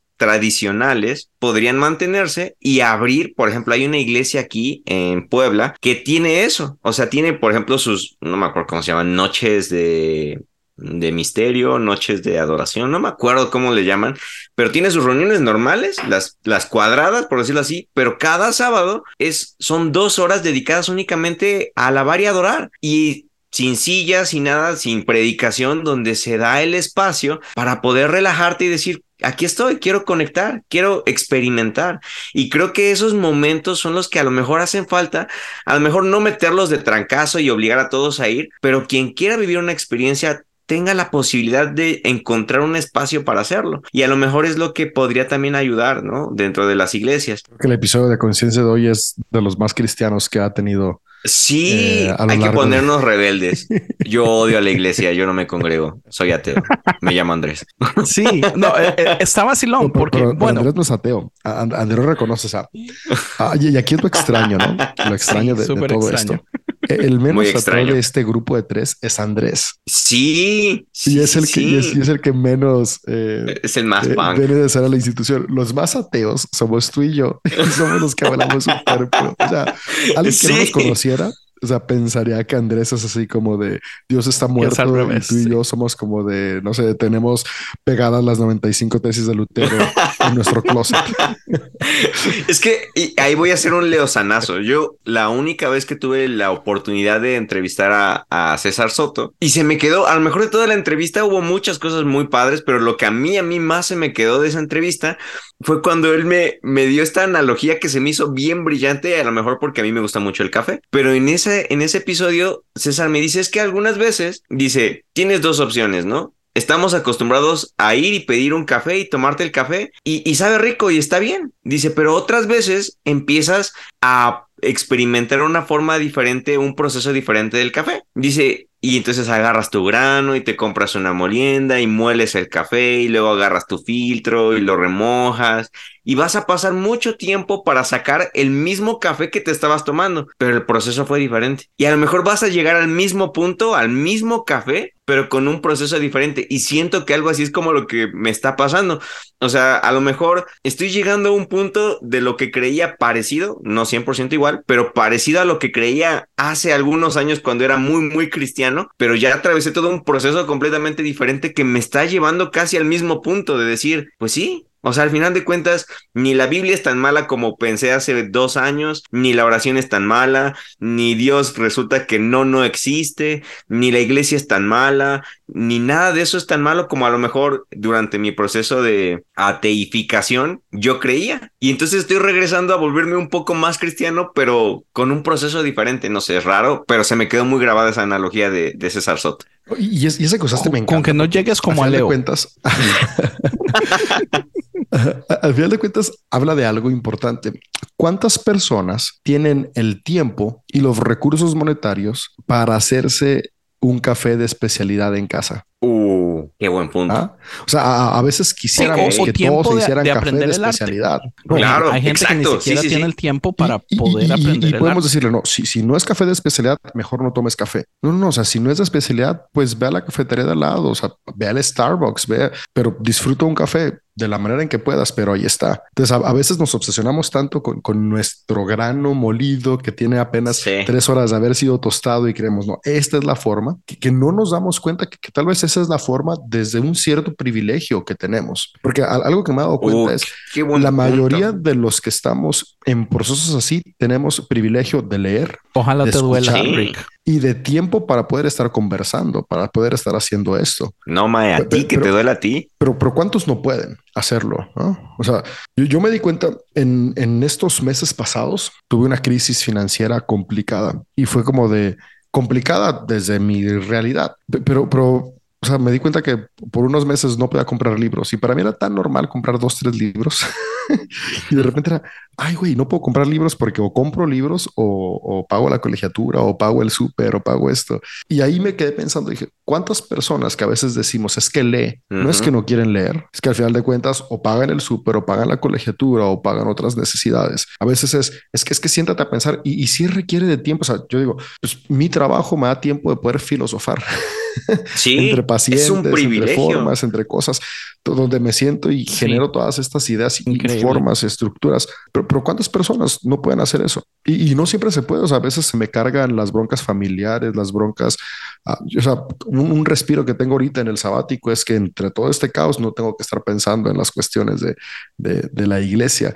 Eh, pero, pero al final de cuentas te absorben, ¿no? Te consume. Entonces, eh, es algo donde yo en la pandemia descubrí de lo bueno de que existan las iglesias Starbucks, porque aunque sí lo ideal sería que todos tuvieran su café de especialidad en casa, no todos pueden, no porque no quieran, sino porque en realidad no pueden. ¿Y por qué privarle de café a las personas si hay una forma de que ahí esté, sí, que tiene el grano cinco años almacenado y tiene un chingo de azúcar para que sepa rico, pero ahí está.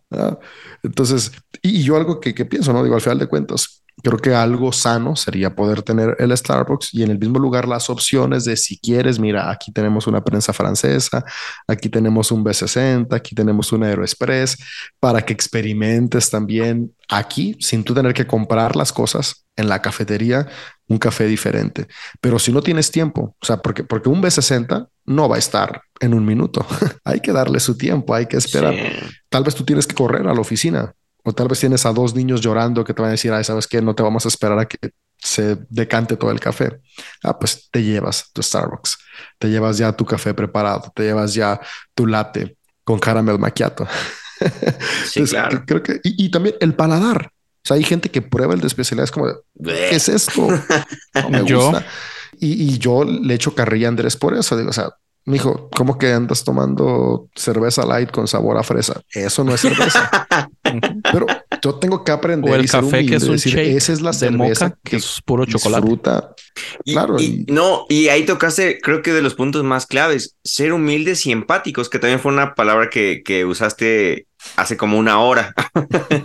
o sea, creo yo que, que de verdad siento que esas, esos hábitos burgueses, porque vienen literal de la burguesía ilustrada de, aquellos siglos, ¿no? De aquellos tiempos, eran precisamente eso, que la gente, de las personas adineradas, las personas con dinero, que eran los que, uno, podían ir a la ópera, podían escuchar buena música, música de calidad, podían comer comida eh, de buena calidad y, y todo eso, podían incluso tener las posibilidades de escribir, porque al final de cuentas, ¿por qué tenemos los libros de estos filósofos tan buenos? Pues porque de una u otra forma a lo mejor estaban en la burguesía o tenían las posibilidades económicas para poder escribir. O sea, a lo mejor Sí, nos perdimos de mucha filosofía y de muchos muy buenos pensamientos, de muchos muy buenos filósofos, teólogos, pero no los pudimos conocer ni a sus ideas porque no tenían la economía para poder transmitirlas. Pero, y, y ahí es donde nace el término de snob, ¿no? De aquellas personas que eran de los mundos, de los barrios más bajos, que querían tener esas accesibilidades, que tenían tener- querían tener esas posibilidades y fingían tenerlas. Y nace la, la alta cultura, la baja cultura,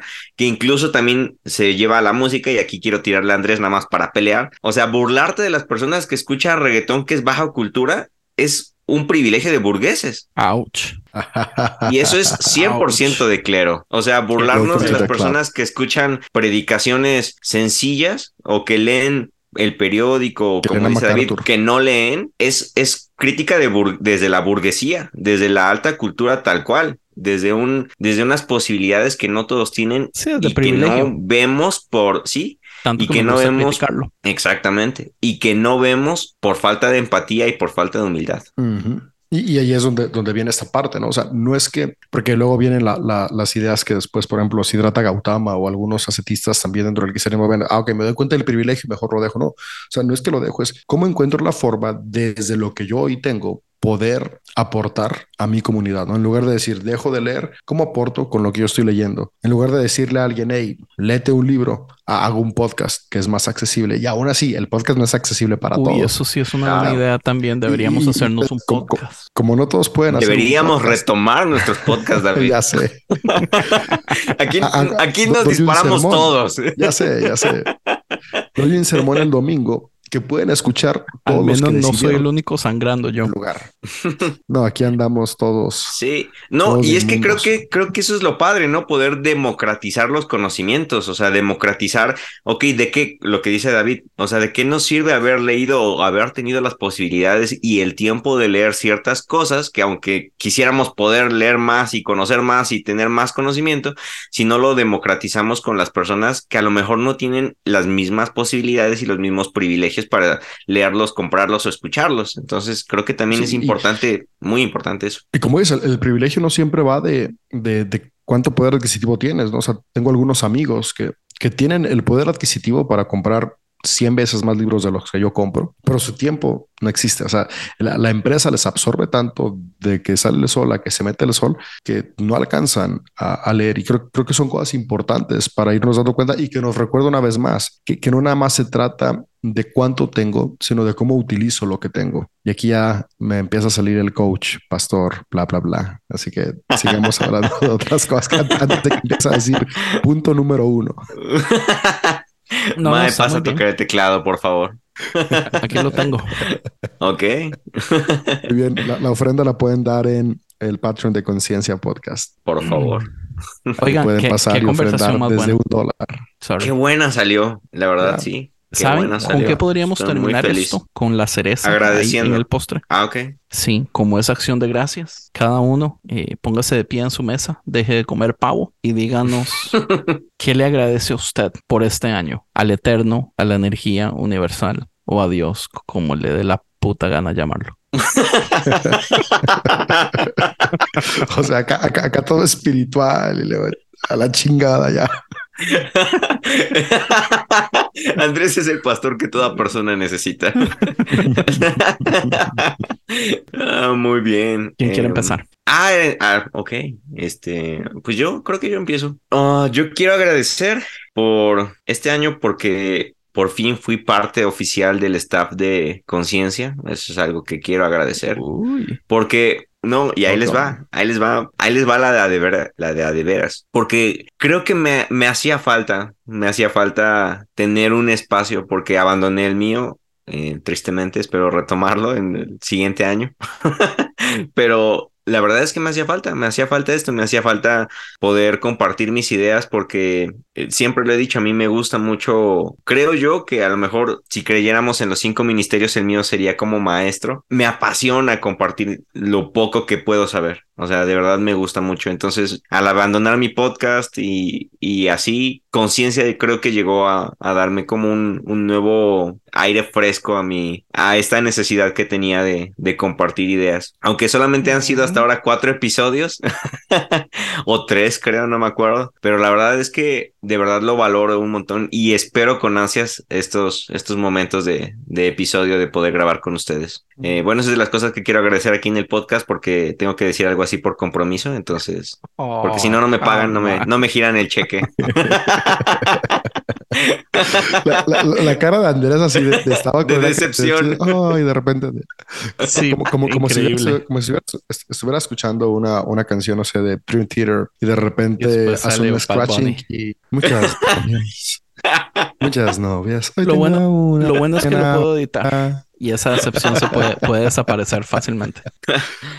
No, pero sí, sí, es de las cosas que quiero agradecer. Y otra, pues que ha sido un muy buen año en general. Y ya, te toca a alguien más para no tardarme mucho. Sí, no, yo igual agradezco eh, el espacio de poder estar con, con amigos. Creo que el, el, podcasting es una de esas cosas que nos permite um, destapar la, la, presión, ¿no? Como que están todas esas ideas, estas cuestiones. Y, y yo algo que valoro mucho y que, y que tal vez a, la audiencia no le toca ser parte son nuestras pláticas previas y después de haber grabado esas conexiones de, amistad que, son únicas y que, y que, están muy, muy, muy chingonas. Así que gracias por su amistad. Eh, creo que este año agradezco el proceso. Ha sido un año de muchos procesos, aprendizajes, aprender a soltar, a reencontrarme y agradezco que a pesar de lo complicado que se llegó a ver en algún momento, eh, sigo avanzando este proceso con las personas que amo y quiero. Eh, sigo avanzando en el descubrimiento de quién soy, al lado de Julieta, al lado de mis hijas,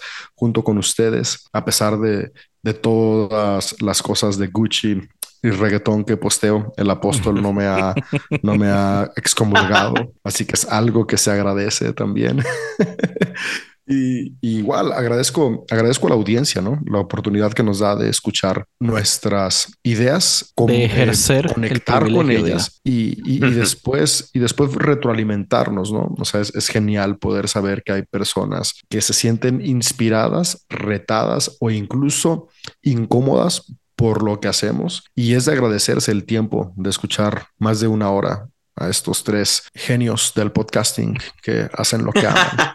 Yo hubiera dicho este, estos tres sonajas o algo así. Yo también hubiera dicho algo así.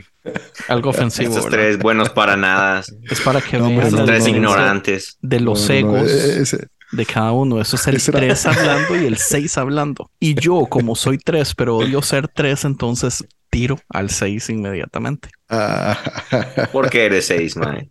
100%. No porque odio ser 3. Porque eres seis. Ya, y después haremos un episodio del enagrama. Oigan, sí es cierto, hay que hacer uno de no enagrama. hemos hecho un episodio del enagrama nunca. Hay, que hacer uno. invitamos Démosle. a Julio, a Julio. Démosle a Julio. y a Sam. Démosle. Y a Sam. Y a Sam. Bueno, pero es que Sam, Uno. Pinche Sam, se me, hay que A hacer Sam lo podemos reunión, invitar a hablar de Checo. Hay que hacer reunión, hay que mandar una carta para ver si nos dan el honor de poder tener una cita para pedir oficialmente el tiempo de Sam. No, sé, está huevo.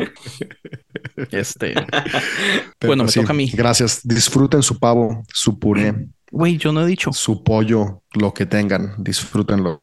Y ahora escuchemos al obispo. Vale, vale. Este, pues sí, en, en primer lugar a ustedes dos también por haber aceptado el, el reto. Me, me, me pone muy contento tenerlos. Eh, por mucho tiempo estuve muy triste porque me tocó hacerlo solo por un rato. Casi que no disfruté el proceso porque yo siento que conciencia es gente, es mucha gente y ojalá gente con Te faltó el jugar nivel golf. de confianza, gente con el nivel de confianza para poder hacerlo divertido, para poder que me tiren sin pena, que me molesten, que se burlen. Eso es como lo que a mí me gusta. Este, no es que les estoy dando más permiso para que lo hagan más.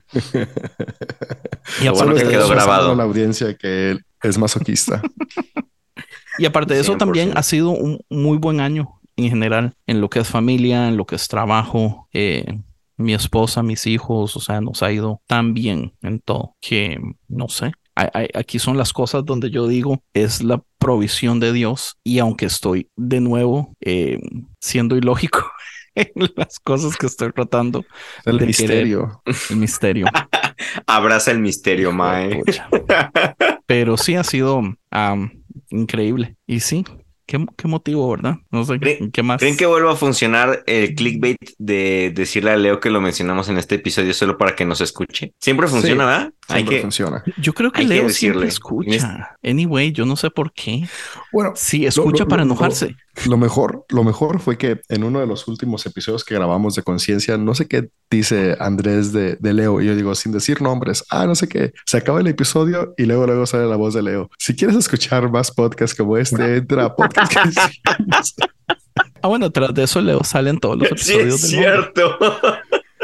Y de hecho yo quería hacer un TikTok así de, de, de, ah, ¿quieres saber quién es Leo? Pues es la voz que suena siempre al final de nuestro podcast.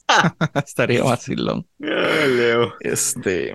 Y luego sí, ya su carita con el de medallas de, de Boy Scouts. de Boy Scout. O con el de las orejitas de, de gato. ¿Conejo era? No, no me acuerdo. Ay, Ah. qué risa, man. We love you, Leo. Este, te molestamos porque te amamos. Es vacilón, pero yo creo que la gente no sabe. O sea, nosotros, como compas, o sea, yo creo que no ha pasado un día en no sé cuántos, ¿qué? Años tal vez que no hablamos. Ya años, yo creo años, sí, unos dos. que hablamos Sí. diario. Es muy Sí. interesante, ¿verdad? Entonces, a huevo. Los hay un stickers más graciosos me los hacen ustedes. Sí. Pero usted mismo se los comparte. Usted es Sí, el que más tú, se tú los nos das el material, Es- ya es- solo es- lo... Es Tú nos das el tequila. material, ya solamente es cuestión de ponerlo ahí, plasmarlo. Es vacilón. Yo creo que por eso es que este equipo ha funcionado bastante. Este, pensemos tal vez para el próximo hablar del enneagrama. Yo pienso que es buena idea. Hay mucho que abarcar. Muy buena idea, me gusta. Ya como una sorpresa para nadie. O sea, no es como Oye, que ¿Por qué tenemos Jesús no nació en Belén o en Nazaret? Y hablamos del O zodiaco. los también. misterios de el zodiaco. Sí, sí, sí. Oh, esa reflexión que te sacaste, David, del café, a partir de la reflexión de César Soto, estuvo muy buena. Ahí la verdad, están. siento que estuvo lo, muy... lo chido que sale de las conversaciones. Sí, no, salió, Sí. mira, chula. La verdad me es tocó que... el corazón tambibién. Aunque quería que pelearlo el porque yo de soy, Andrés. yo soy, no, no, es cierto. Yo soy de los que prefiero el café McDonald's porque no sabe a café que invertir todo ese Café- tiempo. ¿Venden café en McDonald's? No, es Sí, pregunta pero es como un ¿no? shake. ¿Sí? Es como un milkshake. Macafé. Sí, el macafé es un milkshake con leche y muchísima azúcar y chocolate. Y es, es un frappé. Es, delici- es lo más delicioso del mundo, mae. Yo nunca voy a invertir tiempo haciendo un café de especialidad en mi casa. Te- Tenemos que hacer un review de nuestras bebidas y ese sí subirlo en video así de Sí. Andrés con su macafé, Smirnoff en vez de IPAs. Aeroespresso. Ahorita que, ahorita que, ¿cómo te lo preparas? En casa solamente tengo B60 y la máquina de espresso, entonces siempre tengo o hago un americano, un latte, un cappuccino, desde el privilegio. Eso- eso suena no, pues es que hay quien tiene su Aeropress y aparte sus Ajá. calitas y que me excitó de esa onda. Yo nada más tengo B60 y máquina. Pues ya se nos va a cortar esto, amigos. Un gusto haber estado acá, audiencia. Los queremos. Pura. Happy Gracias Thanksgiving. Síganos en Patreon y namaste. Bye. Thank you.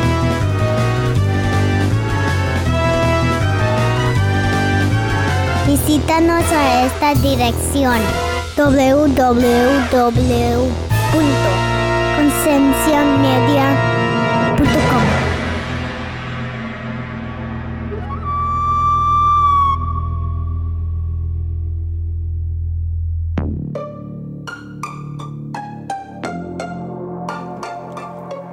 Hey, ¿te gustó este podcast? Visita Podcast Cristianos en Español en Instagram, Facebook y Twitter para encontrar más podcasts como este.